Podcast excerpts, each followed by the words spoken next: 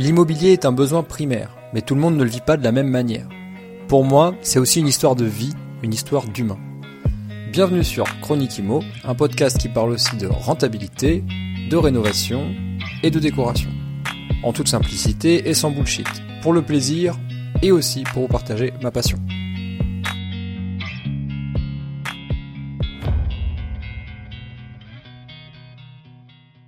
Et après, euh, et là, comme l'immeuble de rapport, ça, me- ça me fait plus peur du tout. Tu sais, tu peux me, moi, un immeuble de rapport, même de 300 mètres carrés, ça me fait plus peur. Tu sais, je sais comment gérer les travaux, je sais comment, euh, même si c'est loin, tu vois. Donc là, là, on a sauté le pas, tu vois. Mais, mais on y pense depuis euh, 2018, hein, facilement. hein. Moi, dans le milieu où j'ai grandi, quand on était riche, c'était presque péjoratif de dire que quelqu'un était riche. Et quand on parlait, enfin, moi, quand j'entendais autour de moi parler des riches, les riches, c'était toujours des euh, des voleurs ou euh, ou sinon c'était des gens qui étaient riches par défaut entre guillemets parce qu'on leur avait donné quelque chose, on leur avait donné un héritage. Moi je pensais que quand tu allais visiter un appartement, tu payais et j'avais pas beaucoup de moyens, je me disais euh, je vais pas aller euh, payer quelqu'un, tu vois, un agent immobilier pour euh, visiter un truc que je suis même pas je sais même pas si je peux l'acheter ou pas. En fait mes parents ils parlaient pas trop d'argent parce que c'est un peu tabou, mais je les entendais parler de temps en temps entre eux et ils disaient bah, par exemple que l'appartement, il, il a fait par exemple x2 niveau, euh, tu sais, ça vaut deux fois plus que ce qui quand il l'a acheté. Et je me dis, mais attends, quand même, euh, faut quand même que je, faut que m'achète un truc en fait, tu vois. Moi, la première locataire qui est venue, elle avait euh, 600 euros de, elle, elle a gagné 600 euros, tu vois. Et je me dis, mais ceux qui ont peu de moyens, faut, il faut qu'ils se logent de toute façon, tu vois. Donc, faut qu'il y ait des investisseurs qui leur donnent un, un appartement correct. Donc moi, mon but c'était d'avoir le meilleur appartement de la résidence. J'ai cherché sur YouTube euh, comment euh, payer moins d'impôts. Et en fait, c'est parti, c'est parti de là parce que moi, j'ai toujours été, j'ai toujours euh, cherché à optimiser, tu vois, chez le soignant. Et en fait, le- en fait, pour te dire pourquoi je chercher ça, parce qu'en fait, moi, toute mon enfance, je me suis dit, j'ai pas payé d'impôts, tu vois, ou pas beaucoup. Tu vois ce que je veux? Parce qu'en fait, moi, j'étais dans un milieu où euh, les gens en général euh, gagnaient pas énormément d'argent, tu vois. Donc en fait, quand tu quand tu ben, quand tu gagnes, je sais pas, 1200, 1300 euros, tu payes pas beaucoup d'impôts, voire pas d'impôts. Tu vois, maintenant, je sais pas exactement à notre époque, euh, j'ai plus les chiffres ou quoi que ce soit, tu vois, mais je pense que c'est à peu près pareil. À la fin, en fait, euh, bah, fallait dire si on voulait du Pinel ou pas. Moi, j'ai dit non, tu vois, j'ai pas rempli le document. Et donc, je me suis on s'est déclaré en LMNP auprès de la ville, euh, enfin auprès de l'État. Et auprès de la ville, on a, parce qu'en fait, il y a, y a des choses à payer aussi au niveau de la ville, euh, tout ce qui est taxes de séjour. Bienvenue à toi dans un nouvel épisode de Chronique Imo, j'espère que tu vas bien. Aujourd'hui j'ai un invité au micro et il connaît bien les micros cet invité parce que lui-même il parle souvent d'immobilier et de tout un tas d'autres choses. Il va pouvoir se présenter et nous raconter un petit peu tout ça dans, un instant. Et euh, juste pour la petite anecdote, c'est la deuxième fois qu'on enregistre cet épisode donc j'espère que cette fois-ci tout va bien aller. Ça a déjà mal démarré parce que le micro il nous a un peu embêté là avant qu'on démarre. Mais, euh, mais ça va le faire, moi j'ai l'impression de bien t'entendre. Et, euh, et toi aussi, tu m'entends bien. Donc, euh, ben, salut Kevin, Salut, comment tu vas? Ça va et toi? Ça va très bien, très bien. On essaye de faire le plus naturel possible avec le fait qu'on a déjà Voilà. enregistré une partie de cet épisode. Ça n'avait pas fonctionné, ça avait été horrible. Comme quoi, des fois, la technique, Mm. ça, ça prend le dessus sur nous. Exactement. Mais bon, ça va, ça va aller. Tout va bien là. Ok Kevin, j'ai envie de te dire euh, ce que je demande quasiment tout le temps maintenant à chaque épisode, euh, pour rentrer dans le direct du, du- du sujet. Mm. Qui es-tu et comment tu te présentes en soirée? Alors en soirée, moi je me présente. Euh, moi, je, suis- je suis aide-soignant. Euh, je suis aide-soignant. enfin, mon métier, on va dire, c'est aide-soignant. Et donc, quand, Ouais. quand on me demande ce que je fais dans la vie, je dis euh, bah, que je suis aide-soignant. Ok, Mm. donc direct, tu te, dé- tu te définis par ton métier euh, pour Ouais. le, le commun des mortels. C'est ça, Ok. c'est ça. Et comment tu as envie de te présenter aux, aux auditeurs du podcast Chronique Imo? Alors voilà. Comment tu te présentes sans bullshit? Alors, si je dois, je dois dire tout ce que je. Enfin, en, en général, je dois, enfin, si je dois me présenter aux auditeurs, je veux dire que je suis aide-soignant dans la vie de tous les jours. Donc, c'est euh, un métier que j'ai découvert euh, bah, quand j'étais jeune, et c'est ma une de mes passions aussi. C'est, c'est, Ouais. euh, on va dire, c'est, je sais pas si on entend souvent que son métier c'est sa passion, mais moi c'est vraiment une passion aussi euh, ce métier-là. Et en Mhm. plus, euh, bah, je fais de l'investissement euh, immobilier, et aussi Mhm. une de mes, ma troisième passion aussi, c'est le podcast. Ah, Les podcasts, c'est une passion aussi euh, que j'ai développée avec le temps parce que j'aimais, euh, j'ai toujours aimé la radio. Je sais pas, il y a une sorte de, il y a comme un mystère dans la radio. On sait pas qui est-ce qui parle vraiment. On a, on a, on a l'écoute, mais on n'a pas le, le visuel. J'ai toujours été attiré par ça. Voilà. D'accord, ok. Euh, Rapidement. bah, en plus, la radio, Ah ouais, ouais, non, mais c'est très, c'est concis, c'est voilà, c'est carré, y a pas de souci. Mais ce que j'aime bien aussi dans la radio, pour rebondir sur ce que tu dis, c'est le côté, euh, en fait, juste à la force, à la puissance que transmet une voix ou un, ou un, un tempérament, euh, on arrive à fédérer des gens. Ouais. Et euh, je sais pas si tu étais comme ça quand tu étais plus jeune, mais moi je me rappelle de mes années, tu vois, genre de mes, euh, de mes 11-12 ans jusqu'à mes peut-être 16-17 ans, euh, j'écoutais à, à fond les radios libres, tu vois, le soir. Euh, je me rappelle surtout de Skyrock, tu vois, Ouais, de Diffoul. Radio Libre et tout. Ouais. Ah ouais, c'était Mm. c'était incroyable. Bon, après, il y avait un ramassé de conneries qui a été Mm. dit à la radio, mais c'était pas grave. En fait, l'idée, c'était qu'ils arrivaient juste avec leur, euh, leur sens du, de l'humour, euh, leur, volonté de faire passer des messages aux jeunes. Ils Mm. arrivaient à fédérer et, et je trouvais ça, moi aussi, hyper, hyper intéressant. J'ai pas, par, par contre, j'ai pas du tout la prétention de dire que c'est l'équivalent de ce qu'on fait Ah non, c'est pas l'équivalent, la radio, mais.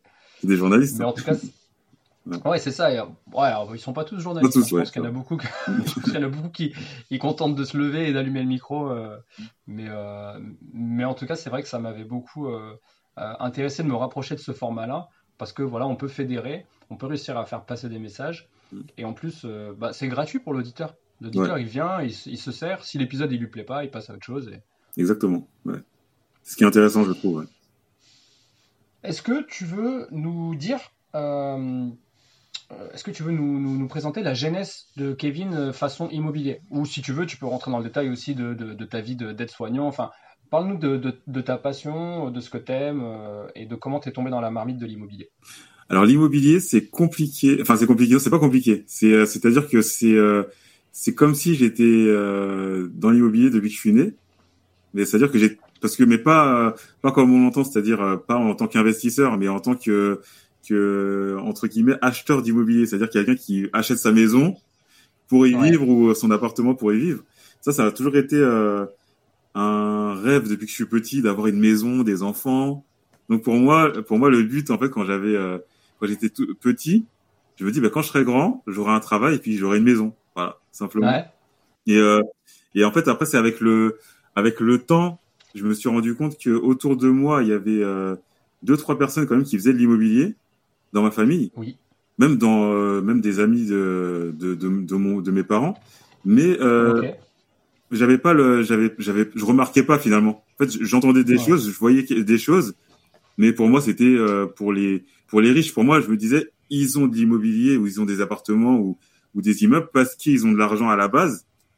Et, euh, et comme ils ont de l'argent à la base, et ben forcément, ils ont eu euh, des immeubles ou on leur a donné des immeubles, mais euh, c'est pas eux qui se sont créés leur patrimoine. Donc en fait, pour moi, c'était, euh, c'était même pas une, Et- euh, une Et question. ça, quoi. c'est des proches proches? C'est genre la famille proche ou des, des amis proches que, donc, auxquels tu avais accès, tu aurais pu leur, euh, Ouais. ouais, t'aurais pu euh, Mm. leur en parler, quoi. Ouais, j'aurais pu parce Ok. que c'était, euh, il y avait un de mes oncles par alliance euh, qui a, qui avait plusieurs biens et qui a, qui qui a fait de la rénovation, comme on entend là quand on, quand on regarde YouTube ou quand on écoute des podcasts, il faisait de la rénovation.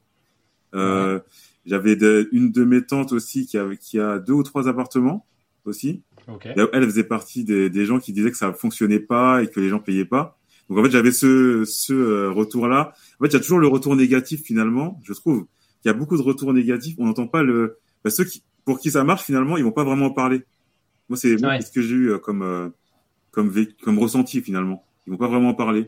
Ouais, ouais, bah c'est surtout qu'il y a aussi un biais euh, psychologique, Mm. c'est que quand tu es jeune, tu fais pas vraiment la différence entre. euh, Mm. En fait, c'est surtout que ton cerveau, il est conditionné pour que tout ce qui est négatif, ça résonne beaucoup plus en toi Oui, que ce qui est positif, donc tu vas t'en rappeler. Mm. Parce que c'est traumatisant pour ton interlocuteur, donc quand il t'en parle, il va t'en- parler avec des mots plus forts ou il va t'en parler puissance 10 comparé euh, à tout le positif euh, qu'il va pouvoir en, en retirer. Enfin, c'est une conclusion que je me Ouais, suis faite Ouais. plus, que plus tard, Ouais. mais c'est vrai que j'ai beaucoup entendu euh, de- des retours négatifs, Mm. mais même de gens qui au final n'avaient pas fait grand-chose. Mm. Oui, non, mais c'est vrai, c'est vrai, c'est vrai. Mais c'est le- problème, c'est que c'est que euh, je, enfin, c'est compliqué, on va dire. Là, c'est plus facile avec Internet et tout, et les réseaux. Ouais. Mais c'était compliqué avant d'avoir des retours de personnes qui avaient fait des choses parce que ils étaient vus comme des euh, des gens riches et donc euh, c'est. Enfin, moi, dans le milieu où j'ai grandi, quand on était riche, c'était presque péjoratif de dire que quelqu'un était riche, en fait. Donc, Dans euh, quel milieu t'as grandi? J'ai envie de te lancer euh, là-dessus. enfin, quand je dis, enfin, on va dire euh, classe moyenne, classe moyenne. Ouais. Voilà. Et, euh, et quand on parlait, enfin moi quand j'entendais autour de moi parler des riches, les riches c'était toujours des euh, des voleurs ou euh, ou sinon c'était des gens qui étaient riches par défaut entre guillemets parce qu'on leur avait donné Ouais. quelque chose, on leur avait donné un héritage. Des, pro des profiteurs de- du système. C'était un peu ça. C'était un peu ça. Et en fait, et donc pour moi, même si j'entendais quelqu'un qui me disait, qui disait que euh, ben, il avait des appartements ou un immeuble, pour moi dans ma tête c'était euh, bah, forcément on lui a donné ou il a fait quelque chose. euh, Jusqu'à quel âge t'as pensé ça? Voilà. Est-ce que je, est-ce que je peux dire un âge Je sais pas. Peut-être euh, 18, 20 ans peut-être. En fait, ça a changé quand j'ai rencontré ma femme. Ah voilà, j'allais, tu vois, tu Ouais. m'as tu m'as coupé l'herbe sur le pied. J'allais dire, mais qu'est-ce qui s'est passé à 18-20 ans? Ouais, c'est un peu- en fait c'est un, rencontré ta femme? En fait, c'est que moi, j'ai, j'ai, j'ai- comme je te disais, j'ai, toujours été intéressé par l'immobilier. C'est-à-dire que le fait, même, même si euh, je me disais que bah, ils avaient ça parce qu'ils avaient déjà de l'argent, je me dis mais il y a quand même peut-être moyen parce que j'entends, je connaissais des gens qui avaient euh, un appartement, tu vois, ils étaient pas riches, mais ils avaient un appartement. Donc je me dis euh, comment euh, je peux faire pour acheter un appartement et le mettre en location? Et Ah pour, ouais, ouais. pour recontextualiser, j'ai 37 ans. Donc ça, Mhm. c'était en... Ça, je me posais ces questions-là. c'est- Ça devait être en 2006, 2007, 2008, tu vois.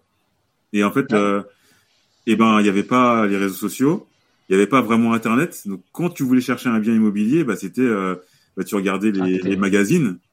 Et puis... tout euh, seul, c'était l'Eldorado. c'est à ça, t'étais tout seul. Et en fait, moi, ce qui, il y avait un truc qui m'avait marqué, c'est que j'avais vu un, un appartement, euh, des appartements à vendre dans le 91. Je crois que c'était Ouais. à Évry. Et, euh, et en fait, pour moi, c'était le bout du monde à Évry. hein. Maintenant, c'est, ça a bien changé. Maintenant, je fais des kilomètres tous les jours. Avant, c'était le bout du monde à Évry. Enfin, j'habitais à Montrouge à l'époque. hein. Ah, ok, donc 92. 92, euh, euh, en 2006, j'habitais encore à Montrouge. Et euh, donc, pour moi, euh, Montrouge-Évry, pour moi, c'était le bout du monde. Ah, fallait prendre euh, un RER, là, attention. et donc moi je me disais mais en fait déjà je m'y connais pas en immobilier, tu vois. Ouais. Donc euh, je sais même pas comment faire euh, pour euh, visiter. Moi je pensais que quand tu allais visiter un appartement tu payais, tu vois. Et j'avais pas beaucoup de moyens. Je me disais euh, je vais pas aller euh, payer quelqu'un, tu vois, un agent immobilier pour euh, visiter un truc que je suis même pas, je sais même pas si je peux l'acheter ou pas.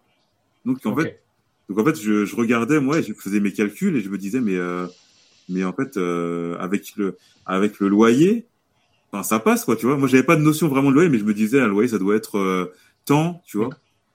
Mais du coup, j'ai l'impression que tu es un peu en train de nous dire en demi-teinte que tu n'avais vraiment pas d'éducation financière, ou en tout cas pas de technicité à l'éducation financière Non, par l'immobilier. comment euh, enfin, comment t'as passé le cap? Comment tu t'es enfin tu vois par exemple là tu es en train de me dire ouais je pensais qu'il fallait payer pour faire une visite. Ouais. Ce qui évidemment peut paraître un peu rigolo comme ça, mais quand on n'a vraiment aucune notion, en fait, ça paraît normal. De, on- Mm. Quand on sait rien, on sait rien. On peut imaginer tout un tas de choses. Mm. Euh, co- comment t'as, comment tu t'es instruit financièrement parlant Euh, ben en fait, le, le truc c'est que moi j'aime bien euh, écouter la radio justement, Ouais. et, euh, et j'écoutais euh, pas mal Europe 1 à l'époque. Et en fait, Europe, Europe 1, il, met- il, il faisait quelques, il y avait quelques émissions relativement courtes, mais sur, ben, il parlait un peu d'immobilier, il parlait un peu de bourse, mais c'était rapide. Et, et en fait, c'était aussi dans les, quand il faisait des, ben, les journaux, vous savez, enfin, on appelle ça les journaux, euh, quand il fait la, la quand, quand on parlait de l'actualité, des fois il parlait Ouais. un peu de, de bourse, des fois il parlait un peu d'immobilier. Et en fait, comme ça, j'avais quelques notions. Mais en fait, j'avais pas beaucoup de notions en fait. Hein. C'est euh, c'est que je me suis instruit en lisant un petit peu deux trois trucs, mais dans les journaux, ça m'intéressait. Mhm. Donc euh, dès que je voyais de l'immobilier, je regardais et j'ai commencé à regarder un peu les euh, le prix de l'immobilier, etc. Mais j'avais toujours dans un coin de ma tête le le- le- l'idée que fallait que j'achète, fallait que j'achète un, une résidence principale. De toute façon, la résidence principale, faut que j'achète, même si euh, j'ai pas les moyens d'acheter une un, un appartement ou je sais pas comment faire. J'ai pas me lancer dans un truc comme ça et tout parce que vraiment à l'époque, euh, ben, il y avait, il y avait rien. Si tu n'avais pas accès à quelqu'un et tu savais, euh, il fallait savoir dire que cette personne-là investissait. Et à partir du moment où tu sais, il fallait lui demander. Il fallait que cette personne-là puisse ou veuille te parler aussi. Parce que Ouais. euh, il pourrait se dire, ouais, mais comment il va le prendre si je lui dis que j'en ai 10 ou que j'en ai, euh, tu vois? Donc, C'était le plus dur, ça. c'était c'était c'était dur à ce niveau-là donc euh, et puis j'avais même pas le on va dire le mindset de poser les bonnes questions parce que tu sais moi quand j'ai commencé à, à à tomber sur des vidéos sur sur euh, sur YouTube déjà les premières et ben euh, il disait ouais il y a beaucoup de mindset et en fait c'est vrai parce que tu, tu peux il y a des gens que tu vois et tu, tu, tu constates qu'ils sont dans l'immobilier, mais tu n'auras pas forcément l'idée de leur poser des bonnes questions ou de les amener sur le, sur le sujet. Exactement. Si tu n'es pas du milieu, ça va être compliqué parce qu'ils vont se dire, mais qu'est-ce qu'il veut Lui, il a rien acheté. Euh, ce qu'il veut. Puis il y a une manière de, il y a une manière d'amener, enfin, de, de, de mm. d'établir une connexion sur ce, ce, type de sujets qui sont quand même très liés aux finances. Et donc du coup, en France, on a ce côté un peu, euh, attends, l'argent c'est sacré, on en parle, c'est un peu comme le sexe, quoi, tu vois, on n'en parle pas à mm. n'importe qui, tu vois. Ça, Donc, euh, ouais, c'est, c'est dur. Quand tu as trouvé la personne avec qui tu aimerais en parler, c'est mm. dur, en plus d'amener le sujet sur la table, à moins que tu sois vraiment un bulldozer et que tu vas, euh, comme ça, tu mets les pieds dans le plat, mais c'est difficile. Ouais, c'est vrai, c'est vrai, c'est vrai. Mais du coup, as fait comment T'as fait en mode autodidacte ou t'as été chercher ces personnes? Non, en fait, alors le premier truc qu'on a fait, c'est que comme je te disais, on voulait acheter. Enfin, moi, j'avais toujours dans l'idée d'acheter ma résidence principale. Et en fait, on a, euh, euh, on s'est marié en 2008 avec ma femme. Et après, en fait, on, euh, moi, je commençais direct. Quand on s'est marié, je me suis dit, mais faut absolument qu'on achète parce que pour moi, c'est en fait, j'avais toujours le, le mindset de dire, parce qu'en fait, mes parents sont propriétaires, tu vois, de leur appartement. Et pour moi, louer, c'était jeter son argent par la fenêtre. Donc je me disais, mais à chaque fois que je paye, euh, je le, en fait, je me disais pas au début que c'était jeter de l'argent par la fenêtre, mais je me disais en fait cet argent-là, je le reverrai jamais, tu vois. Ah, C'est-à-dire que je payais, on payait 600 et quelques euros, et je me dis, mais en fait, ces 600 euros là, fois 12, par exemple, tu sais, en fait, mais ça, c'est énorme, tu vois. ouais. Mais en plus, en fait, j'avais juste cette notion-là, parce que j'avais même pas la notion de de d'amortissement quoi que ce soit tu vois mais de remboursement de capital. Mais je me disais mais de toute façon euh, il vaut mieux acheter parce que dans ma famille il y a beaucoup de propriétaires mais euh, de leur résidence principale. Ils, mm ils disaient toujours mais faut acheter faut acheter mais sans sans aller plus loin tu vois. Mais ils disaient mais faut acheter faut acheter et je voyais maisons qui ont acheté mes parents ils ont acheté euh, en 99 et et j'entendais tout tu sais en fait mes parents ils parlaient pas trop d'argent parce que c'est un peu tabou mais je les entendais parler de temps en temps entre eux et ils disaient, euh, bah, par exemple, que l'appartement, il, il a fait par exemple x2 niveau, euh, tu sais, ça vaut deux fois plus que ce qui quand il mmh. Et je me dis, mais attends, quand même, euh, faut quand même que je, faut que je m'achète un truc en fait, tu vois. Faut que je creuse. que je creuse. et après, euh, euh, le truc c'est qu'on voulait pas d'appartement, mais j'avais commencé à chercher des appartements quand même, mais on voulait acheter une maison. Donc, donc après, on a commencé à chercher. Et euh, c'est comme ça qu'on est rentré dans l'immobilier. En fait, on a commencé à faire des recherches. On voulait, euh, on était confronté en fait au, à certains problèmes d'un investisseur. Et euh, en achetant notre, notre résidence principale, parce qu'on devait acheter, on devait acheter un terrain, faire construire. Donc il y avait la. Ah oui, d'accord. Vous avez fait une construction. Ouais, Une construction la première. Mm. et, et en fait, tu es confronté au, au réalisme de la du, du, du terrain finalement. C'est-à-dire que tu veux acheter à un endroit et, mhm. euh, et en fait, nous, on n'a pas été voir de banquier. On s'est dit, euh, on gagne temps. Enfin, moi, je me suis dit, on gagne temps, on peut emprunter temps, et c'est tout, tu vois. Alors que pas du tout, j'avais pas la notion du taux non plus, tu vois. Donc, donc en fait, c'était pas du tout ça. Donc en fait, on a été, on s'est confronté à des murs. Euh, euh, oui, mais venant, vous pouvez pas acheter à tel endroit. Si vous si vous devez acheter, c'est forcément très loin, euh, tu sais. Et après, on est tombé sur un commercial, lui, lui, qui nous a dit, mais en fait, il y a le prêt à taux zéro je pense que c'est lui qui nous a quand même éduqués financièrement un petit peu. Et, ouais, euh, ok, c'est intéressant. Comme moi, parce qu'en fait, il nous disait, euh, c'était un jeune aussi, tu vois, à peu près, on est à peu près le même âge, donc 22 à l'époque, quelque chose comme ça. Et euh, mhm. il me disait, mais euh, euh, moi, je pense que vous pouvez acheter, et tout est possible, on peut acheter un peu où on veut, mais ça dépend du budget, et il va falloir qu'on voit votre budget. Et mais il y a le, il y a le prêt à taux zéro, il y a, il y a plein de choses. Donc en fait, ceux qui vous disent que vous, vous pouvez pas acheter dans tel coin, finalement, ils et en fait ils ne sont pas intéressés à votre cas parce que c'est on peut pas savoir d'emblée tu vois. Donc lui il a cherché euh, à nous aider. Et en fait on s'est retrouvé finalement euh, à Dreux relativement loin de du 92 ah ouais tu voulais pas aller en, dans l'Essonne et tu te retrouves euh, mais, mais je trouve que tu vois par exemple ceux qui, qui on avait vu au départ peut-être qu'ils avaient raison mais relativement raison finalement parce que lui nous avait trouvé un terrain à Antony sauf que le terrain nous convenait pas parce que c'était adossé à un, euh, un, En fait, il y avait des camions à droite, tu vois. Le terrain, il était tout petit, il faisait 200 mètres carrés. En fait, il y avait un garage de, de camions en fait sur la droite. Euh, donc tous les matins, euh, je sais pas exactement ce qu'ils faisaient, mais tous les matins, les camions, ils allaient, ils venaient. Et, ah le terrain, il était petit. Et la maison, en fait, elle aurait fait 75 mètres carrés. Et nous, on voulait 100 mètres carrés, tu vois. Ouais. Donc en fait, on aurait pu, mais euh, c'était pas ce qu'on voulait. Et donc après, en hmm. fait, ce qu'on voulait, c'était un peu plus loin. Sauf que c'est dans, dans, des coins où il n'y avait pas la gare. Nous, on voulait absolument une gare. Il n'y avait pas de gare. Il y avait, euh, c'était des, euh, on va dire des villages, et puis voilà, c'est tout, tu vois. Et donc nous, on voulait une gare, on voulait pouvoir tout faire à pied, donc on s'est retrouvé à Dreux, voilà. c'est un peu. Ok. C'est un peu le truc. Donc du coup, donc pour résumer, vous, donc ta femme et toi, vous mettez le pied à l'étrier euh, grâce à la résidence principale. donc du coup, vous comprenez un petit peu les mécanismes, notamment euh, bancaires, donc les taux, les différés, j'imagine, puisqu'en plus vous avez fait construire. Donc là, différés obligatoires, euh, puis toute la longueur. Mm. de la construction, c'est quoi C'est un an de chantier? Ben, Non, en fait, en général, c'est à peu près un an pour construire la maison, mais généralement, ça prend deux ans.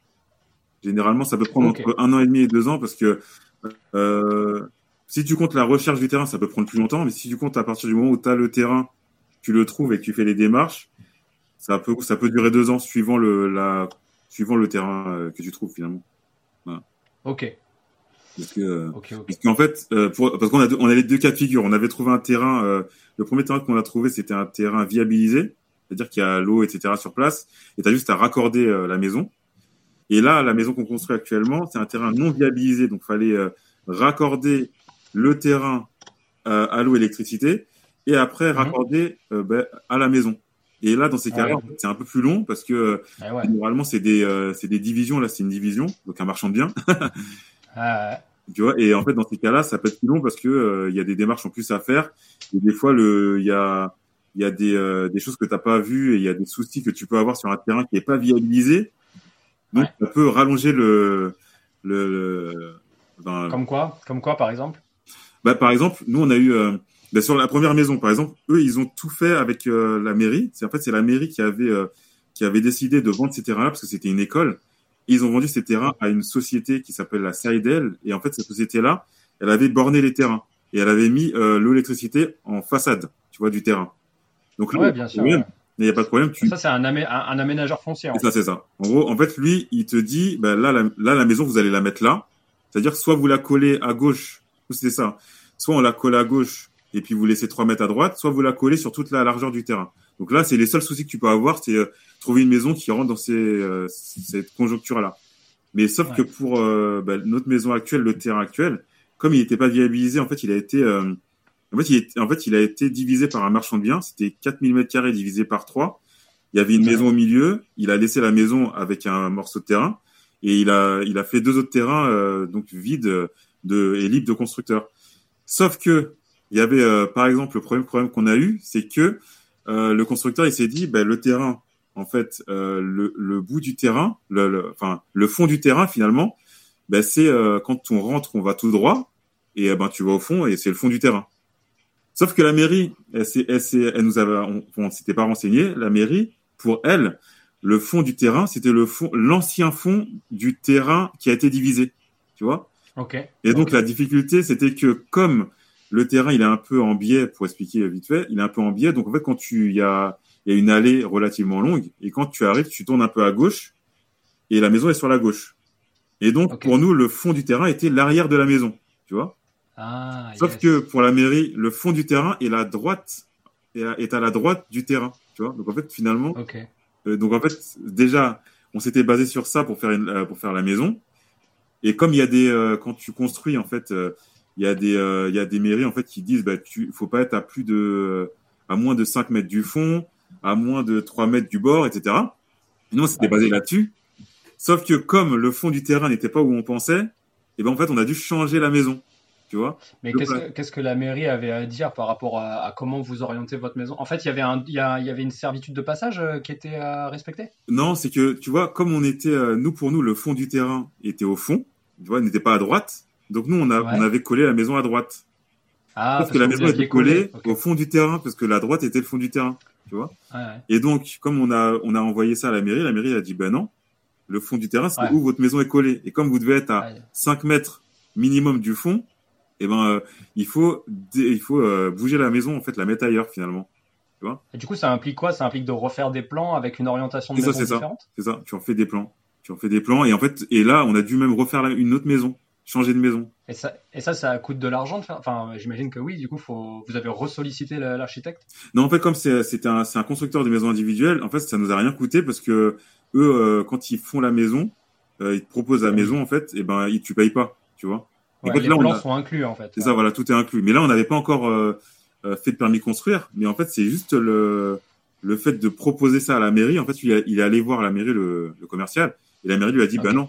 Donc en fait, il fallait reprendre un rendez-vous pour revoir hmm. comment faire et comment faire en sorte que la maison rentre dans euh, les critères. Tu vois, ça c'est juste un problème euh, qu'on a rencontré. Ça nous a fait perdre un mois. Et après, euh, on a eu le permis de construire. Et en fait, on a eu un autre souci. Je vais faire court, sinon ça va durer très longtemps.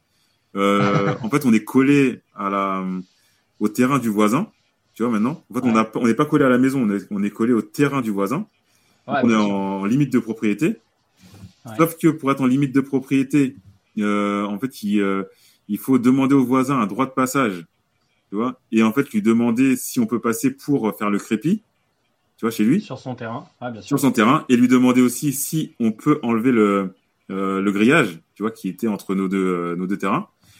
Et euh, sauf que moi je savais pas à ce moment-là parce que la première fois c'était viabilisé, donc je savais pas qu'il fallait demander aux voisins en amont, tu vois. Mais là le constructeur ils nous l'ont pas dit, ils nous l'ont dit après, tu vois, quand on avait déjà, on était sûr de construire, ils nous ont dit bah faut demander aux voisins. Et sauf que le voisin il nous a dit non. il a dit, euh, il a dit non, vous n'enlevez pas le grillage et vous euh, et vous ne collez pas votre maison, donc vous collez pas votre maison euh, vraiment, tu sais, à fleur de sa de son terrain. Donc, donc on a dû trouver une solution. Donc en fait, on a demandé à la mairie si c'était possible de reculer la maison de 10, de 10 cm pour pas être sur son terrain et et en fait de voir avec le, le voisin comment faire pour faire le crépi en passant chez lui sans couper ses arbres en fait, tu vois. Parce qu'en fait, il y avait ça. le problème, c'est que il y avait des arbres. Il y avait des, euh, il y avait, euh, en fait, c'est une haie, mais la haie est tellement euh, vieille finalement qu'en fait, c'est des arbres, tu vois. Ouais. Et donc moi, je, en fait, au début, je me disais, moi, il est un peu embêtant et tout, mais après, ma femme m'a dit, mais mets-toi à, à, sa place, t'as as mis une haie qui est depuis 30 ans, et on vient de dire, bah, faut enlever la, haie. Ben non, tu vois. Donc moi, je me suis mis à sa place et, et on, on, a dit, bah, au constructeur, faut trouver une solution. Donc en fait, le constructeur, il a dit, ben, on va pas enlever vos arbres, on va bah, reculer la maison de 10 cm, ce qui laisse un peu plus de, de, de, place, et juste enlever votre grillage et remettre votre grillage. Et là, il a dit oui. Ah oui, bah bien sûr. Ouais, évidemment, euh, tous les frais sont à la charge du constructeur de la maison euh, pour, euh, pour remettre le terrain en ordre une fois que le, le, le crépi est, mm. est, fait. Mais par contre, je me dis juste que 10 cm, ça fait vraiment pas large pour, pour faire du crépi. Enfin, non, non, en fait, c'était, en fait, c'était que, en fait, les 10 cm, c'était que tu vois, en fait, lui, il a, il a mis son grillage avec des poteaux, des petits, des poteaux, des petits poteaux, en fait, tu vois.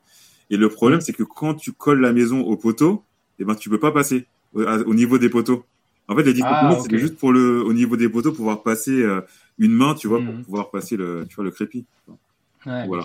Et ça, entre les plans qu'on a dû changer et euh, ce problème-là, entre guillemets, un problème avec le voisin, ça nous a fait euh, perdre facilement 3-4 mois. Ah, c'est incroyable, c'est important de le dire. Hein. Des fois, euh, mm. euh, on, pense tenir les délais, mais c'est sans, c'est sans compter le manque d'information ou le manque d'apprentissage. Du coup, euh, sur bon, enfin, en tout cas, vous, ça a été formateur, j'imagine. Maintenant, vous ferez plus les erreurs pour la pour la prochaine. C'est ça, c'est ça, c'est ça. Et, ben, en fait, le truc, c'est que tu vois, les constructeurs de maisons individuelles, ils, ils, sont, en fait, quand le terrain est viabilisé et quand c'est eux qui t'amènent le terrain, c'est différent que par rapport au, à notre cas à nous, où nous, on leur a amené un terrain, tu vois. Comme nous, on leur a amené le terrain, ils connaissent pas le terrain dans les moindres détails. Donc en fait, c'est comme s'ils vont un peu découvrir à chaque fois. Tu vois ouais, après, j'ai un peu envie de te faire une réponse sans bullshit en te disant à un moment donné, ils peuvent se sortir les doigts, mm. apprendre le PLU, mm. à le lire ouais. Et, appeler l'urbanisme pour vérifier les points, mm. voir s'il n'y a pas eu des s'il y a pas eu des changements, euh, des arrêtés au PLU. Donc des fois, le PLU il est, euh, il est, il y a un PLU donné, mm. mais entre temps, il y a eu des arrêtés de prix par la mairie euh, qui viennent euh, des arrêtés modificatifs au PLU, et donc du coup, il faut solliciter l'urbanisme pour vérifier ça. Mm. je pense que les constructeurs de maisons individuelles, ils se sont un peu reposés sur leur laurier. Mm. C'était un peu la facilité, quoi. Surtout quand tu arrives avec ton terrain, eux, ils sont, ils sont super contents parce qu'ils n'ont pas à faire la recherche de terrain pour toi. Oui, bien sûr. Non, je suis, je suis d'accord, je suis d'accord. Mais après, c'est vrai que ça, ça, il y a eu plein de, de, petits. En fait, il y a plein de petites choses. Ça, il faut le savoir. Ceux qui écoutent, euh, qui, qui veulent construire, c'est que suivant la conjoncture, enfin, suivant le comment le terrain est fait, comment il est placé et s'il est viabilisé ou pas, ça peut rajouter six mois, euh, voire plus. Ça. Voilà, au délai. Donc la bonne leçon à en tirer, c'est euh, avant de signer quoi que ce soit. Mmh.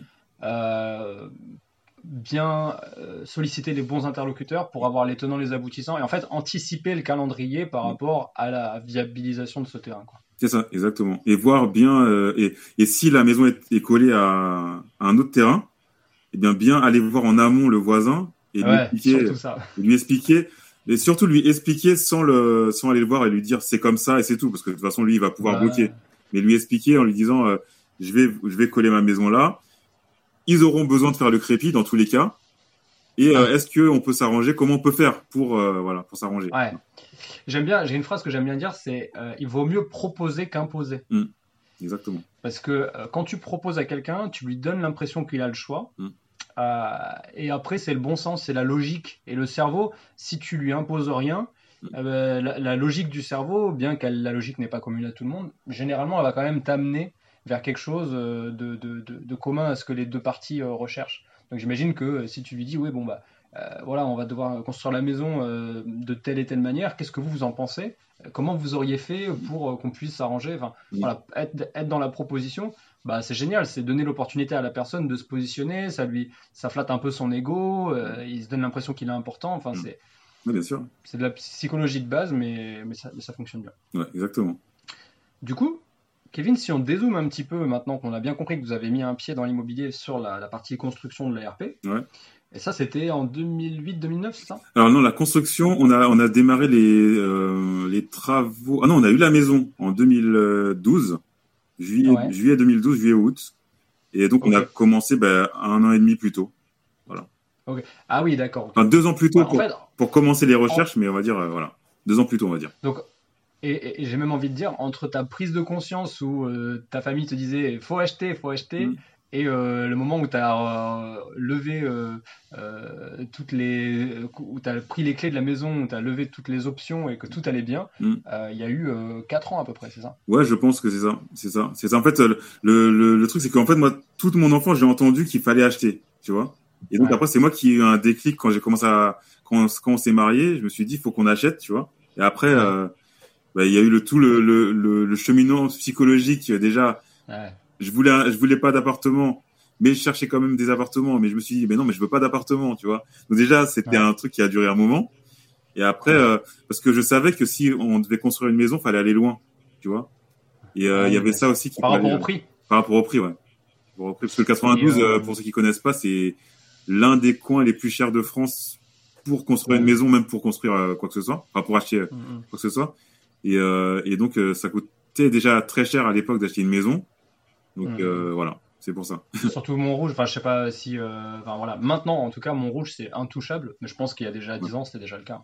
de toute façon c'était pas Montrouge, nous on a, enfin j'habitais à Montrouge en 2006, après on a on a on a habité dans, à Châtenay-Malabry, donc c'était dans 92 toujours, mais Châtenay-Malabry ça a resté euh, archi cher déjà ouais. pour les maisons je parle.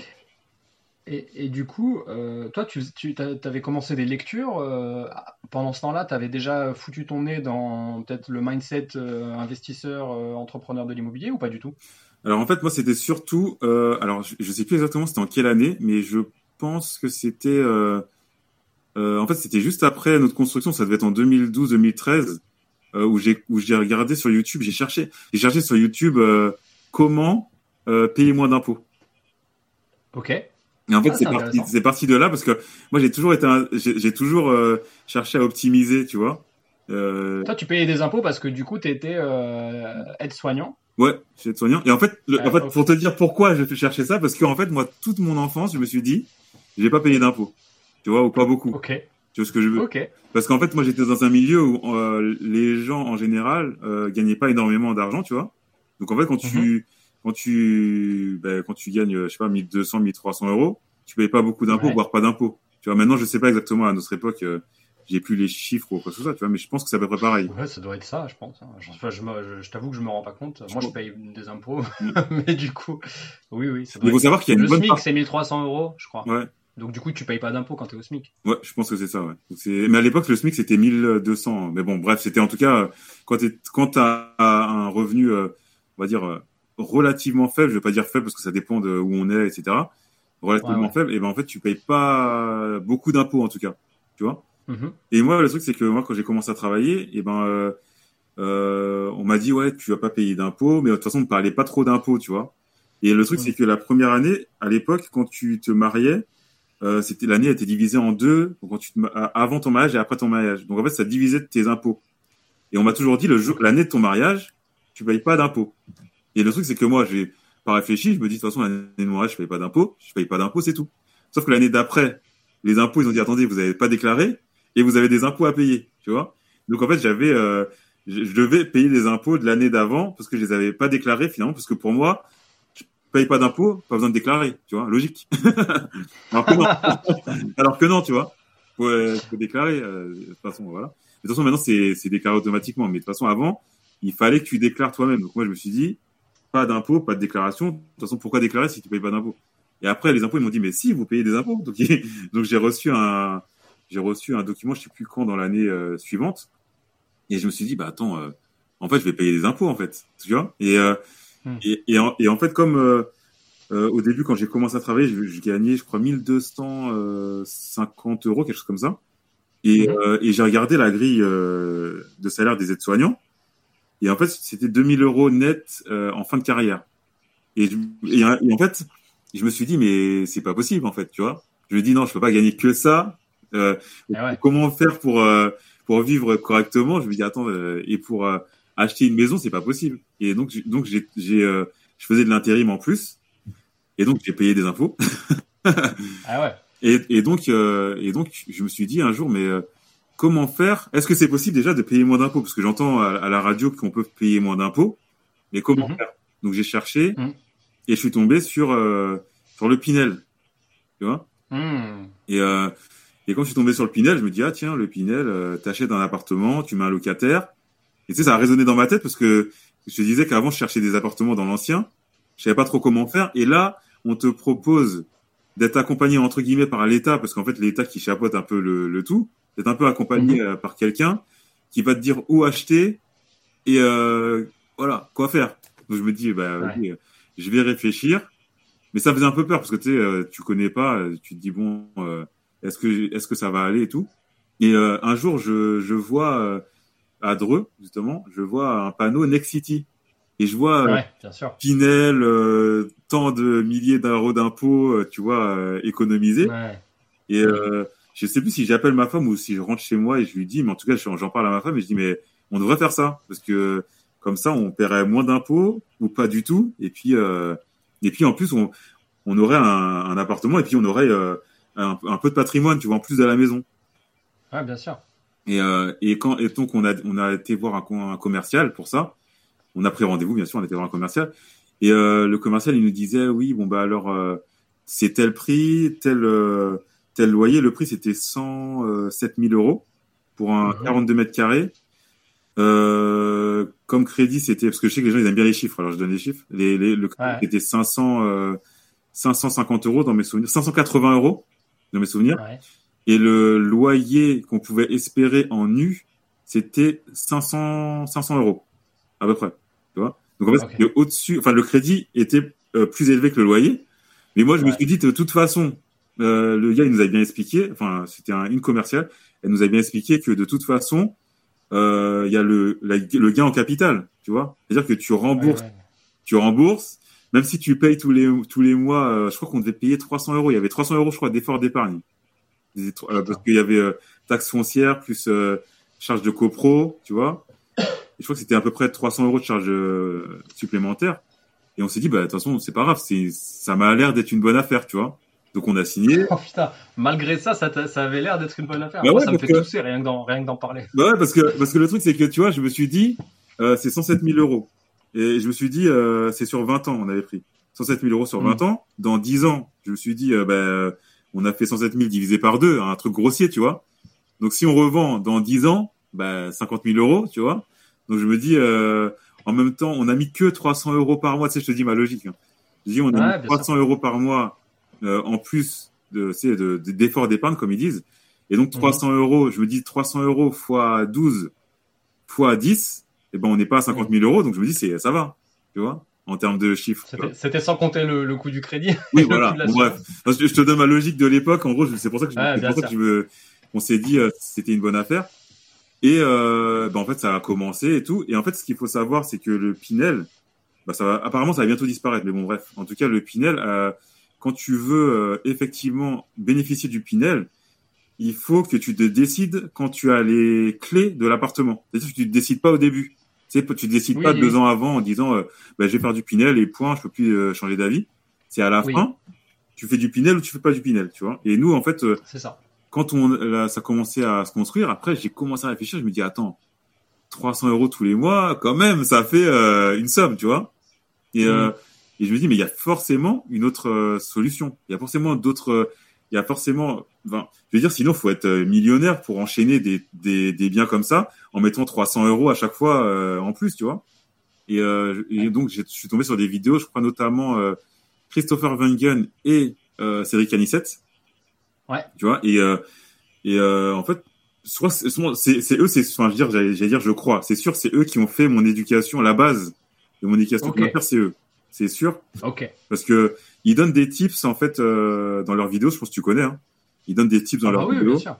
Et, euh, et en fait, les tips qu'ils donnent, ça, ça, ça t'aide à réfléchir différemment. Après, ouais. ils sont intelligents parce que comme ils ont des formations, ils vont pas donner toutes les informations euh, comme nous on donne dans les podcasts. On, on donne quand même beaucoup d'informations qui sont dans des formations, tu vois. Mais euh, mais euh, ça m'a fait switcher. Je me suis dit en fait, eux ils parlaient de bien rentable, de cash flow, euh, tu sais, bien dans l'ancien, de travaux, etc. Et euh, je me dis attends, c'est il y a forcément et comme euh, le, le, mon mindset il avait un peu changé et je me disais mais en fait il y a forcément un moyen de changer ce, cet appartement là qui est pour moi pas rentable maintenant plus rentable pour mon euh, pour, pour mon mindset, mindset actuel, tu vois. Et je me dis forcément, il y a un moyen de gagner de l'argent, voire au moins d'être à zéro avec euh, cet appartement-là, tu vois. Ouais, de pas en, de pas en perdre. Quoi. De pas en perdre. Et donc j'ai cherché, mais je sais pas comment, pendant combien de temps j'ai cherché sur YouTube. Je, j'ai, je regardais toutes les vidéos que je pouvais regarder. Euh, et après, en fait, je, je sais pas comment. J'ai reçu, j'ai reçu un mail de, de, euh, attends, c'était devenir libre et indépendant, je crois que ça s'appelait. Et, euh, en fait, c'est pas super connu, mais en fait, le gars, je l'ai trouvé. J'ai trouvé j'ai trouvé vrai en fait c'est en fait dans son dans son dans son façon d'aborder et tout en fait il était pas sur YouTube pas sur les réseaux que que ouais. par mail et euh, et en fait il, il t'envoyait des mails et tout ça et en fait on et en fait moi je payais deux trois trucs euh, sur la bourse euh, c'était pas très cher et euh, ouais. et après en fait il a parlé de la location courte durée j'ai dit attends Hmm. et en fait j'avais entendu parler de la location courte durée mais pour moi la location courte durée c'était Paris et Paris restriction, tu peux pas louer toute l'année. Donc je me suis dit en fait bah, c'est pas rentable. Tu sais, j'ai fait des calculs. Je me dis tu loues, crois que c'est 100, 120 jours par an ou 100, je sais plus exactement combien de jours par an, Mm -hmm. mais c'est euh, limité. Et je me dis si tu loues Ah ouais. euh, limité comme ça, même si tu mets euh, 100 euros par euh, par par jour, c'est pas rentable. Ouais. Donc euh, je me suis dit bah vas-y c'est pas grave. Et en fait j'ai lu autre chose sur la location courte durée. Et Ouais. je me suis renseigné et tout, et je me suis rendu compte qu'en fait, c'était certaines villes qui avaient des restrictions, comme Paris. Mais en fait, dans toute la. France, à part ces villes-là, tu pouvais louer euh, bah, toute l'année finalement. Donc en fait, c'est euh, c'est comme ça qu'on est allé. ça, ça, ça s'y- ça s'y prêtait pour le bien que tu avais signé en Pinel à la base?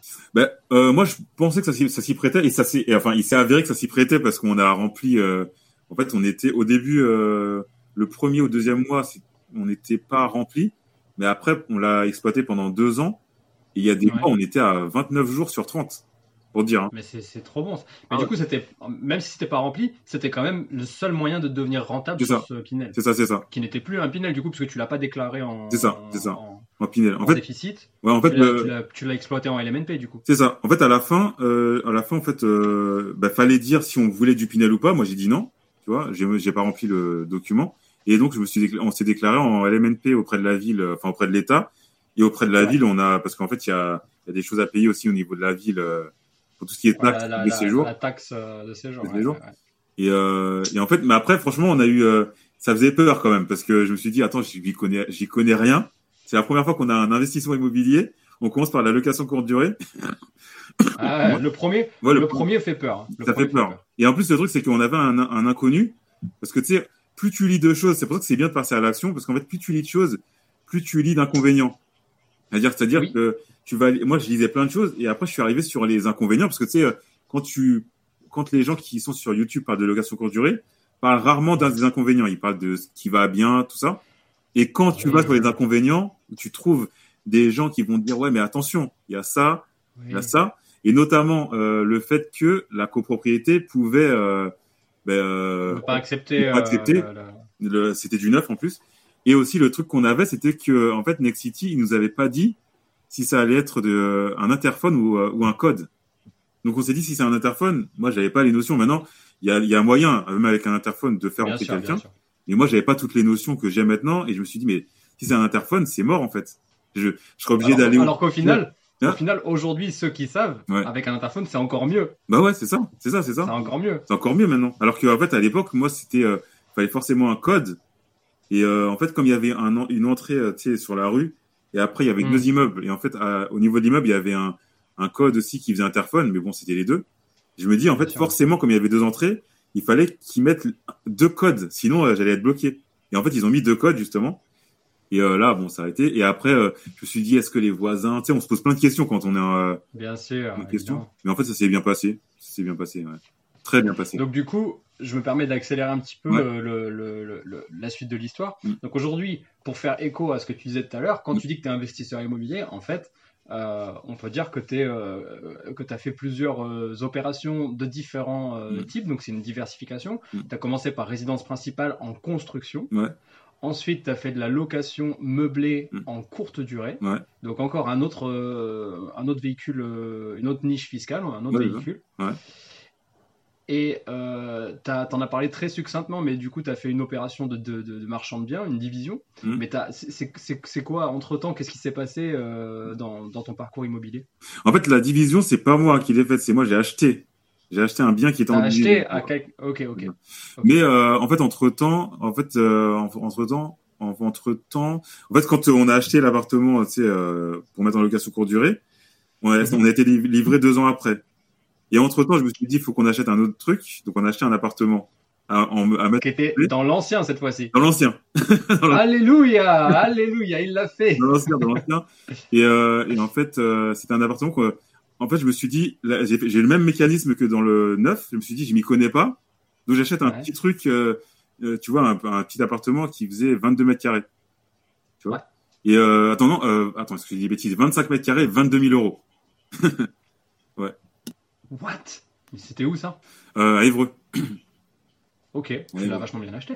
Et euh, en fait, pas tant que ça, parce que euh, c'est en fait c'est un appartement qui est dans un dans une copropriété qui est pas, enfin, elle est bien enfin, relati- relativement bien tenue, mais en fait, on va dire les les locataires qui sont dans la s'ils sont pas, euh, on va dire il y a beaucoup de, enfin il y a pas beaucoup. Tu peux trouver des drogués par exemple, tu vois.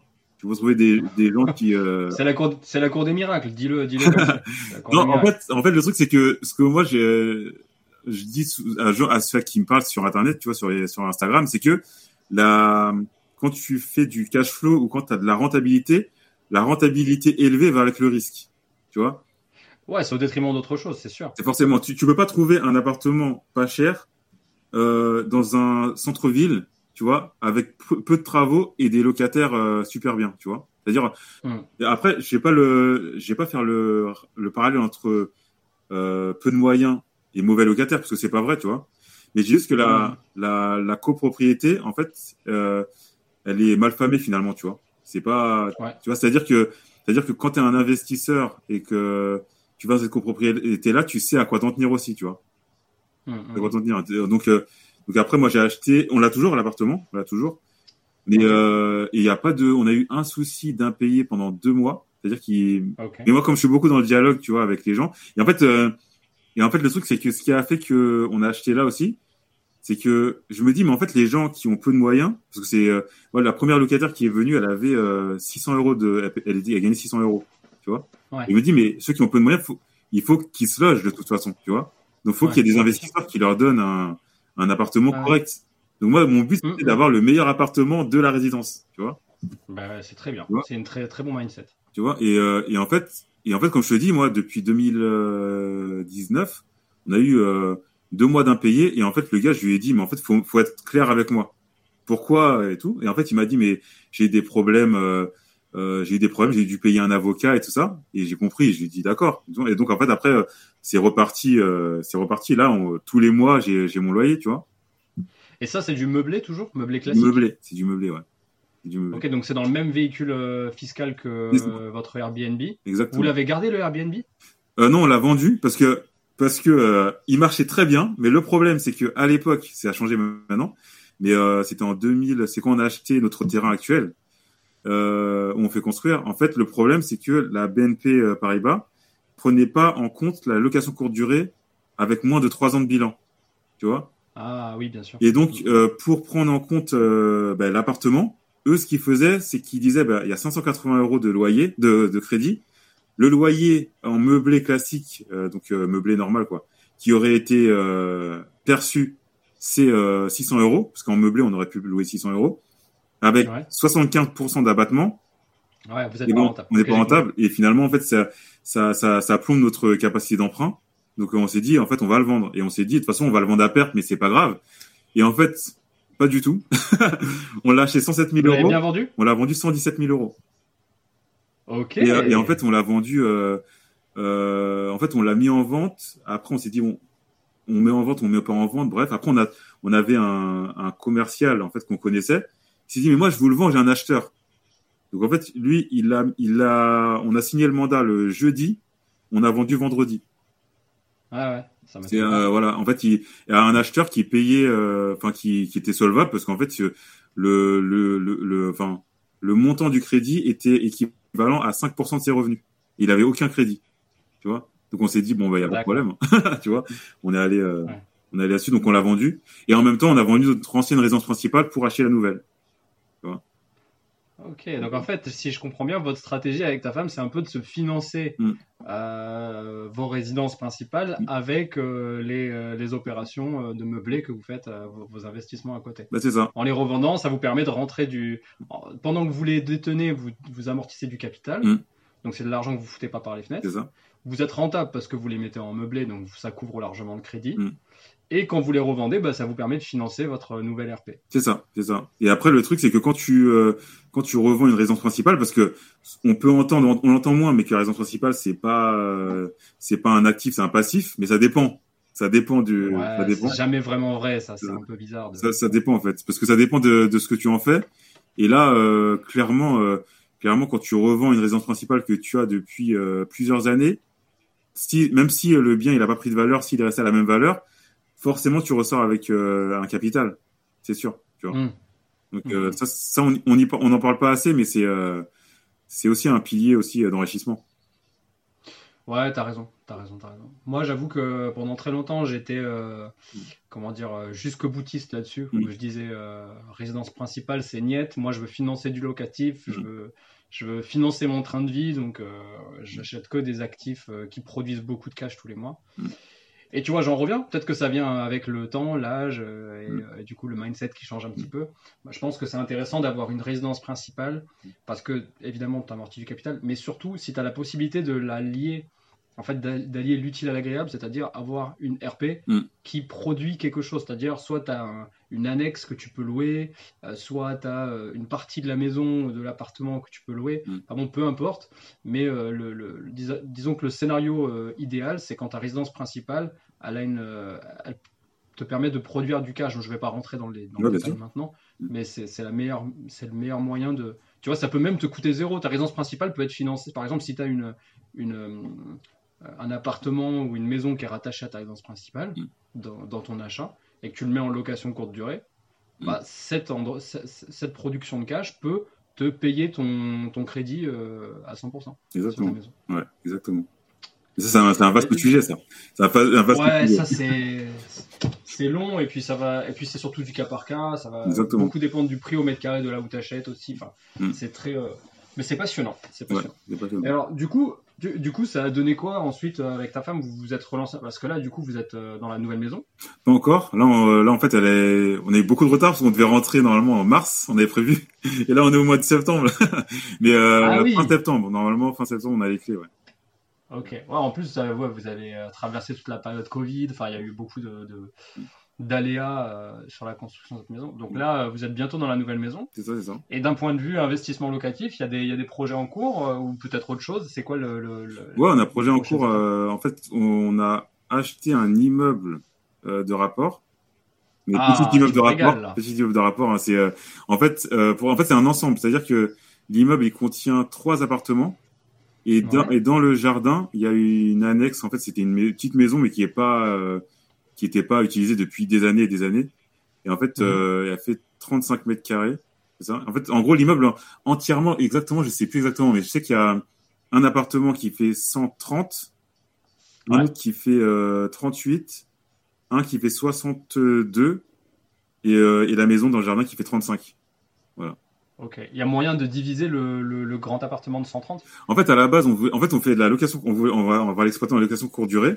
Et en fait, l'appartement, en fait, on va tout exploiter ouais, en location courte durée. Sauf le, sauf, sauf un appartement qui est, euh, qui est en fait au deuxième étage et en fait avec des escaliers. Je me dis en fait c'est un peu compliqué, euh, tu vois, donc euh, d'y accéder. Donc je sais pas encore ce qu'on va l'utiliser, tu vois, mais en tout cas au moins, au moins l'appartement qui fait 130, celui qui fait 38 et la maison, on va, on va les, les exploiter en en LCD. Et en fait, le grand appartement, à la base, on voulait faire deux duplex parce qu'en fait, il, euh, il, y a une partie de l'appartement qui va au-dessus de celui qui fait 38 mètres carrés. Donc, en fait, on voulait faire un duplex. Mais euh, en passant avec la personne qui nous fait les travaux, elle nous a fait des devis. Elle nous a dit, franchement, c'est plus rentable. C'est pas, c'est en fait à partir du moment où on transforme le, le 38 mètres carrés en duplex, c'est plus rentable euh, au niveau des chiffres. Lui, il s'est dit, ça devient trop cher parce qu'en fait, il voit niveau, parce qu'en fait, il a, il travaille beaucoup avec des investisseurs et en fait il dit ça devient trop cher pour le secteur et même à la revente c'est plus intéressant donc en fait on a gardé comme ça et là le grand appartement en fait on va le on va l'aménager euh, avec euh, sauna euh, balnéo etc pour avoir un truc euh, tu vois plus intéressant et pouvoir louer plus cher aussi tu vois Ok, ouais. Pour avoir un bien un peu d'exception qui se démarque de ce qu'il y a sur, le, sur la commune. C'est ça, exactement. Waouh, c'est cool. Ah, là, on est dans les travaux, là. C'est l'étape des, des, de l'immeuble. Ah ouais, ouais, ouais. Ah ouais les... Ça fait longtemps, c'est que l'immeuble de rapport, je, parce qu'on en a pas parlé, parce que bon, il y y a, tellement de choses à dire. Mais ça fait longtemps que j'y pense, mais ça m'a toujours fait peur, tu vois. Et quand on a acheté l'appartement de, de 25 mètres carrés, moi, je voulais acheter un immeuble, tu vois. Ok. Et, euh, et, le truc, c'est que comme avec ma femme, on en parle beaucoup. Elle, elle est pas trop dans l'immobilier, mais tu sais, comme elle a un regard extérieur et puis euh, via son métier, avant, elle travaillait dans une école. Euh, elle était assistante de direction dans une école, mais côté euh, côté hébergement. Donc en fait, elle a des notions, tu vois. Et, et en fait, et en fait, elle me disait, mais de toute façon, si l'immeuble de rapport il te fait peur, tu vois, eh ben, faut pas y aller, tu vois. Bref, vaut mieux investir dans un truc que, entre guillemets que tu maîtrises, que tu visualises, tu vois et donc, en fait, moi, j'ai préféré faire ça. Et après, euh, et là, comme l'immeuble de rapport, ça me, je, ça me fait plus peur du tout. Tu sais, tu peux me, moi, un immeuble de rapport, même de 300 mètres carrés, ça me fait plus peur. Tu sais, je sais comment gérer les travaux. Je sais comment, même si c'est loin, tu vois. Donc là, là, on a sauté le pas, tu vois. Mais, mais on y pense depuis euh, 2018, hein, facilement. Hein. Ah, bah, des fois, entre le moment où euh, tu, tu, te sens prêt et le moment où tu passes à l'action, il y a pas mal d'aléas. Mm. Et puis, des fois, tu te sens prêt, mais euh, tu as quand même envie de te rassurer, donc tu fais beaucoup de visites, mm. tu vas solliciter beaucoup de, de, gens pour vérifier que ta pensée elle est pas biaisée. Mm. Mais euh, ok, bon bah, c'est trop cool en tout cas. Si vous êtes dans les travaux, on, va, on va être obligé de se donner rendez-vous à, un prochain épisode pour que tu nous racontes ces travaux-là. Euh, ah bien sûr. De, rentrer dans le détail de, ça. Bien sûr. Écoute, on arrive un petit peu sur la fin du podcast. Je vais te poser 10 mini questions. Je pense que tu connais le, le cette partie-là. Et l'idée c'est que c'est binaire, donc tu me réponds soit l'un soit l'autre et tu as droit à un seul joker. Ok. C'est chaud? Ouais. Épargner ou investir? Investir. Patrimonial ou rentable? Rentable, je dirais. Ok. Hmm. Euh, bourse ou IMO IMO. Ok. Crypto ou IMO IMO. Ok. T'es exposé en crypto, du coup, je dois comprendre à ton Un peu, un peu, mais euh, je trouve qu'il n'y a rien de plus stable que l'immobilier, donc c'est pour ça que pour moi, pour l'instant, enfin, moi, je, je, mets de l'immobilier et après bourse et crypto autour, tu vois. Je fais pas l'inverse. Ouais, bien sûr. Ah, c'est intéressant. Le pilier le plus, euh, le plus périn et après. Euh, après les autres. Euh, je crois qu'on dit le, le, pilier le plus pérenne. Je pense pas qu'on dit périn. Non, je sais pas, je me reprends tout ça. rénover soi-même ou faire rénover? Faire rénover. Pas trop, pas trop dans les travaux, toi. Si, mais il fallait choisir alors. il veut pas, il veut pas griller son joker. Se lancer en direct ou se former avant? Se lancer en direct. Ok. Parce que je dis ça parce que parce que euh, il, faut les deux. Mais le problème c'est que si tu te formes trop, trop, et eh ben des fois tu vas bloqué. bloqué par ton cerveau. Ouais, mais c'est clair, mm. c'est clair. Euh, ah, celle-ci, c'est ma spéciale. Monopropriété ou copropriété? Mono. Copropriété. Mono Monopropriété, ouais. ouais. Et euh, la, prochaine, c'est acheter en direct ou avec un agent? Oh, je dirais avec un agent. Mais euh, c'est toujours pareil, on peut dire les deux, mais mais avec un agent, euh, au moins, euh, il fait plein de choses que toi tu ferais pas, quoi. C'est-à-dire, euh, il, il, enfin, je me, je me, j'explique. C'est-à-dire que, c'est-à-dire que par exemple, lui, il va chercher ses, les clients, tu vois, les clients, les oui, potentiels, les acheteurs. Et en fait, si, si tu le fais en direct, finalement, c'est toi finalement qui dois chercher. Tu vois? Donc moi, euh, voilà. Oui, oui, oui. Bon, c'est bon. Il y a vaste sujet là aussi, je pense oui. que. Mais quand j'ai fait les deux, c'est pour ça. C'est pour ça. J'ai ouais. Euh, chacun son notaire ou un notaire pour deux Un notaire pour deux. Euh, chacun son notaire, pardon. Chacun son notaire. Waouh, j'ai failli, euh, j'ai failli bugger. On n'a jamais, on a jamais, je crois, fait euh, euh, un notaire pour deux, je crois. Je ne sais pas. Bah, sauf pour le Pinel, à mon avis, où du coup il y a, y a qu'un seul notaire. Ouais, c'est toujours le. Ouais, pour le Pinel. Le Attends, Pinel qui n'en est, qui n'en était pas un, mais mais au final, mm. c'est généralement le, le c'est généralement le promoteur qui te, qui te conseille un. Mm. Non, non, j'ai dis des bêtises, hein, j'ai des bêtises parce que euh, non, le, le, en fait, les premiers achats, quand, quand euh, premier achat euh, maison résidence principale, on a un notaire, euh, Pinel, enfin quand je dis Pinel, on, on se comprend, un notaire. Ouais, ouais. Et à partir de l'appartement euh, de 25 mètres carrés, après là, on a eu deux notaires à chaque fois. Enfin, le nôtre et mmh, puis le, celui du celui du vendeur. Mmh, Mais j'ai fait les deux, j'ai fait les deux aussi. Mmh. et, et, maintenant, aujourd'hui, moi, je suis catégorique. Je, je conseille à tout le monde de prendre son, son propre notaire. Quoi. Pareil, aussi. Euh, jamais d'apport ou toujours de l'apport d'avocat, à vous? Je dirais jamais d'apport. Ouais. Ah ouais, ouais Même toujours encore, tu crois là euh, qu'il y a moyen de... En fait, euh, je dis jamais d'apport dans le sens où euh, je pense qu'il faut mettre le moins d'apport possible pour pouvoir en injecter dans des travaux, par exemple, ou dans des soucis ou dans d'autres projets. Mais je suis réaliste. Hein, nous, on a, on a mis de l'apport dans le dans la résidence principale, on n'en a pas mis dans l'investissement immobilier, le dernier là. Mais mmh. euh, tu as toujours quelque chose à mettre. Donc dans, dans, tous les cas, il faut de l'argent de côté, tu vois. Parce que nous, on a dû avancer mmh. les, la taxe foncière. Donc si tu n'as pas cet argent-là, tu peux pas. De toute façon, tu peux plus investir sans argent. Euh, enfin. Euh, ouais, c'est un peu, un peu voilà. Il faut comprendre que de toute façon, il vous faudra minimum 10K sur un compte bloqué voilà. pour euh, lancer un projet et peut-être ouais. éventuellement 20K si jamais on vous demande de mettre de l'apport dans le, Exactement. Dans, dans le projet. Quoi. Ok, bah super. Euh, on arrive euh, à la toute fin. Euh, qu'est-ce, qu'est-ce que tu dirais, toi, en conclusion, avant que je te pose la question d'un auditeur mmh. qu'est-ce, qu'est-ce que tu dirais en conclusion de... Ouais. Je dirais que le plus important, c'est de se lancer. Ouais. Faut pas trop réfléchir. Malgré le mal... Faut réfléchir, ouais, faut réfléchir un minimum parce qu'il faut calculer, faut calculer ce qu'on fait quand même. Mais en fait, faut trouver le juste milieu parce que quand on réfléchit trop, on va se confronter à ses peurs et on va pas y aller. Mais est-ce que c'est un peu la l'expression euh, française, euh, qui est peut-être pas française, mais l'expression bien connue de la chance sourit aux audacieux? Mm. Tu peux avoir de l'audace et pas avoir toutes les, toutes les cartes en main. Mm. Le plus important, c'est que tu récupères les cartes pendant, pendant l'action. Quoi, que tu... mm. Exactement. C'est un, peu ça, ouais. Ok, bah écoute, super, merci, merci d'avoir partagé avec nous. On a la question d'un auditeur euh, qui a écrit sur euh, l'Insta. Donc l'Insta, c'est Chronique Imo Podcast si tu veux poser tes questions. Je suis tout oui. Là, on a Léo Toussaint qui nous dit J'ai commencé avec deux LCD en 2018 et 2019, mmh. le coquin, juste avant le Covid. Ouais. Puis une coloc en 2021. Euh, quel serait le meilleur moyen de diversifier sur le prochain projet? Le meilleur moyen de diversifier c'est une question compliquée. Hein. c'est une question compliquée ouais. parce que. Donc il a, ouais. il a fait deux LCD pour euh, récapituler et. Mmh et, et une coloc en 2021. Donc deux LCD, une coloc. Mmh. Euh, c'est intéressant. Ouais. C'est intéressant. C'est très. Euh, on va dire que c'est un peu similaire dans le véhicule fiscal, parce que ouais. c'est du c'est de la location meublée. Mmh. Qu'est-ce qu'on qu lui conseille de faire à Léo là? Alors qu'est-ce qu'on pourrait lui conseiller? Après, euh, moi je suis, en fait, je peux expliquer moi ce que moi moi ce que je compte faire, c'est la location courte durée parce que ça, il y a beaucoup de cash flow. Et après, moi, mon but, c'est de faire de la SCI pour avoir un truc un peu plus stable pour, euh, enfin, plus stable, entre guillemets, pour, euh, pour les enfants, en fait, pour mes enfants, pour la, pour le patrimoine, tu vois. Et je me dis que quand tu fais de la, du haut rendement, au bout d'un moment, je pense qu'il faut faire du patrimonial, je pense.